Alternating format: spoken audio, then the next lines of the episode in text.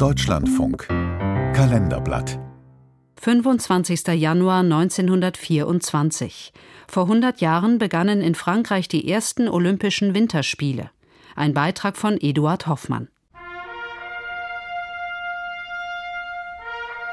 Am 25. Januar 1924 beginnen in Chamonix die ersten Olympischen Winterspiele. Fanfarenklänge von Alpenjägern begleiten etwa 300 Wintersportler aus 16 Ländern beim Einmarsch der Nationen durch das französische Alpendorf ins Eisstadion. Dicht gedrängt stehen die Zuschauer Spalier. Die Athleten tragen eng anliegende Sporthemden oder dicke Pullover. Manche haben ihre Holzskier über die Schultern gelegt, anderen baumeln zusammengebundene Schlittschuhe um den Hals. Der kleine Kurort am Fuße des Mont Blanc habe damals gemeinsam mit den ortsansässigen Hoteliers viel Geld investiert, erklärte vor Jahren der inzwischen verstorbene Olympiahistoriker Norbert Müller im WDR. Sie haben in einen Fonds mit eingezahlt. Der Gesamtvolumen dieser ersten Olympischen Winterspiele lag bei zwei Millionen französischen Francs.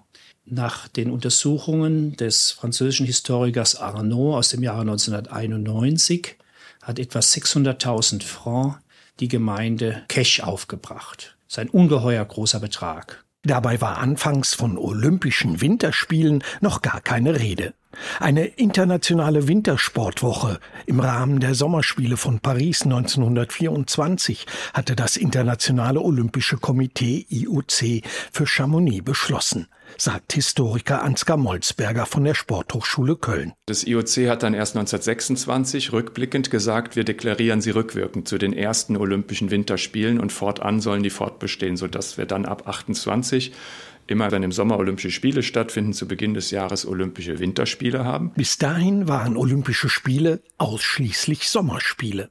Es waren die skandinavischen Sportfunktionäre, die Olympische Winterspiele bisher verhindert hatten. Und insbesondere die Schweden, die auch im IOC Einfluss hatten, haben sich mit Händen und Füßen dagegen gewehrt, dass Olympische Winterspiele entstehen, weil ihre nordischen Spiele das internationale Wintersportereignis waren.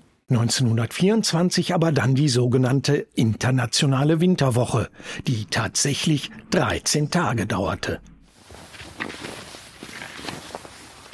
Es gab Wettbewerbe in den nordischen Disziplinen Langlauf und Skispringen, im Eiskunst und Schnelllauf, im Eishockey, Curling und Bobfahren sowie im Militärpatrouillenlauf, heute in abgewandelter Form bekannt als Biathlon. Die Langläufer hatten Skier aus Holz und große Bambusstöcke. Es gab noch kein Hightech-Material und auch die Bewegungstechniken standen am Anfang der Entwicklung. So ruderten die Skispringer noch mit den Armen, um an Weite zu gewinnen. 49 Meter sprang der norwegische Goldmedaillengewinner Thorleif Hawk. Beim Bobfahren wurde am Start anders als bei den heutigen Rennmaschinen auch nicht angeschoben. Um Tempo aufzunehmen, wippten die Insassen in den offenen Fahrgestellen vor und zurück, was im Englischen to bob heißt und dem Sport seinen Namen gab. Olympiahistoriker Norbert Müller berichtete aber auch von einer technischen Revolution auf der Naturbobbahn in Chamonix. Und zwar dass es beim Bobfahren bereits eine elektronische Zeitmessung mit Hundertstel Sekunden gab. Ich möchte zum Vergleich angeben, der Leichtathletik gibt es seit 1972 München erst Hundertstel Zeitmessung. Im Bobfahren in Chamonix 1924 bereits. Das ist natürlich eine Sensation, die in der Sportgeschichte bis heute untergegangen ist. Im neuen Eisstadion durften die einzigen 13 teilnehmenden Frauen beim Eiskunstlauf ihr Können zeigen. Ein elfjähriges norwegisches Mädchen wurde zum Publikumsliebling. Sonja Heni patzte zwar, aber in den französischen Alpen begann ihre große Karriere als spätere mehrfache Olympiasiegerin und weltweit bejubelte Eisrevue-Königin.